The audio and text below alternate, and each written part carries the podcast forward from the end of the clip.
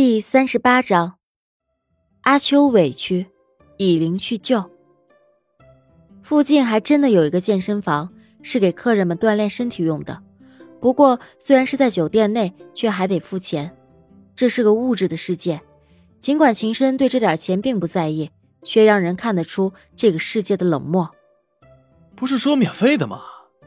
虽然已经打开了，秦牧还是有些不解。正常。对了，你俩商量好要去哪度蜜月了吗？听说巴厘岛是个不错的选择呀。不去。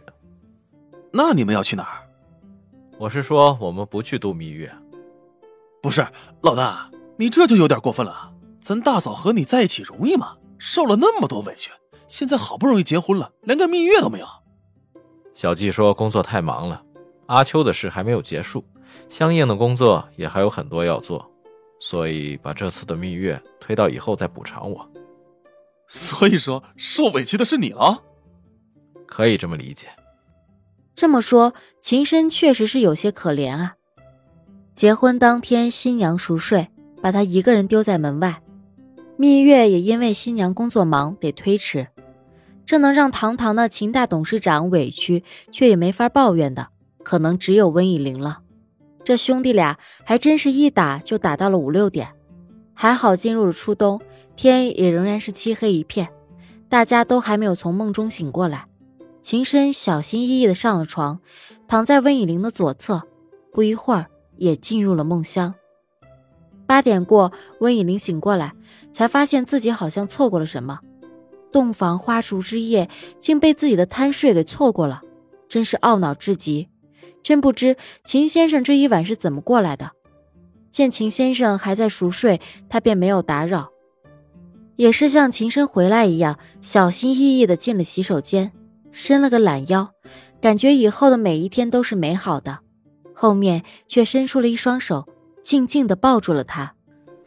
嗯，你干嘛呀？别闹。温以玲不用看就知道是秦先生。秦深睡眼惺忪的把头趴在温以玲的后背上，秦深突然睁开了眼睛，对望着那面镜子里的小季说：“早上好，秦夫人。”温以玲笑了笑，回答道：“ 早上好，秦先生。”洗漱完毕之后，他们就得回去了。客人的事儿他们不必担心，因为有助理、有管家忙着。阿秋最近的状态不错。温以玲得抓紧回去给他做实验，不然错过了这个时机，可能以后还要等很久。可是林茉莉还真的是会趁人之危。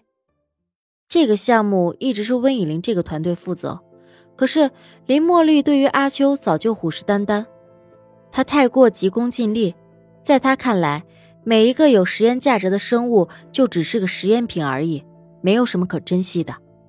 温以玲不是个喜好名利的人。如果这个实验成功，实验成果获得的名誉也是归这个团队所有。可是对于林茉莉，她要温以玲把阿秋交给她，温以玲是做不到的。一旦阿秋到了她的手里，可能阿秋即将得到的就是无数的实验与痛苦。可是就在这几天，趁着大家在国外，林茉莉竟然悄悄地把阿秋转移到了她的实验室。虽说温以玲团队也还留了些人，可是那些人对于林茉莉来说就是蚂蚁，根本无法阻止她。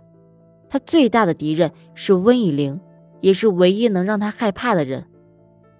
温以玲上了飞机才接到了消息，因为马上就要起飞，具体的情况也不是很了解。这件事让她在飞机上没有办法冷静一秒，她得赶紧想好对策，怎样才能把阿秋给抢回来。这一次敢这么大胆，可能是觉得自己快要出名了，就再也不用怕温以玲了吧。然而，给阿秋培育出他的孩子，并不是件容易的事。带着想要出名的心情去做这件事，终究是不可能成功的，因为他的心是不纯净的，目的是不纯粹的，没法融入到大自然的世界当中。温以玲在的时候，他不敢有什么大动作；温以玲不在了。就任他为所欲为，平时就是把小白培养的基地故意污染什么的，温以玲懒得去理。传温以玲整了容是小三儿，他也不在意，因为温以玲的纵容，让他觉得这些基本的道德对于别人来说并不算什么，也没有多大的杀伤力。每次温以玲都选择原谅，可是这一次，这是件大事儿，温以玲是不会轻易放过他的。这次他真的是想出名想疯了，竟然敢欺负到温以玲的头上。刚下飞机，温以玲一行人就先回公司处理这件事儿。我陪你去吧。秦深对温以玲说：“不用了，这是我们女人之间的战争，就让我自己去解决。更何况以林茉莉的能力，还伤害不了我。那你小心点，我回家等你。好，放心吧，两个小时后我一定到家。”他抱了抱秦先生，温以玲便带着队友们去应战了。留在公司之一的小快见到老大回来，赶紧到门口去迎接。老大，你们终于回来了！我们都要被那林贱人给欺负死了！你们快点去，林茉莉正在一号实验室给阿秋做实验呢。什么？一号实验室？他怎么可以进去的？小白问。一号实验室是整个公司安保系统最强的一个实验室，也是许多重要实验进行的场所，一般人是进不去的。啊，我我也不知道啊，我只见到他们团队推着阿秋进去了。小快回答：“嗯，赶快走。”温以玲怕去迟了，阿秋就彻底没救了。一行人来到了实验室门口，糖糖去敲门：“李茉莉，你给我出来！”可是他喊了好几声都没有人回应。林茉莉是估摸着这么重要的地方，温以玲是不会有密码的。糖糖就算是喊破了喉咙也进不去。当然，实验不结束，他也不会主动出去。所以在实验室内心安理得地准备着他的实验。首先，他要把阿秋的一部分肉拿来进行观察，接着是抽血，再然后就是解剖，看看能存活了这么久的生物器官构造到底是个什么样子。这是他的计划。温以玲是被高薪请过来的，也是林茉莉的上司，自然是有密码的。之前只是觉得他们团队的实验室比较方便。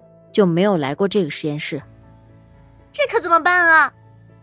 糖糖着急的说：“看我的。”温以玲淡定的走了过去，把瞳孔放在检验锁上几秒，门就咔的一声开了。林茉莉也听到了声音，差点没拿稳手术刀插进自己的脚，幸好躲得快，不然右脚可能就废了。这把手术刀锋利无比，绝对能把她那双厚厚的双脚给刺穿。手术刀落在双腿中间，碰了下地面，发出清脆的响声。温以玲走到林茉莉的身边时，她的手还在不停的颤抖。林茉莉现在肯定是害怕极了，害怕才好啊！害怕温以玲，那就好解决问题了。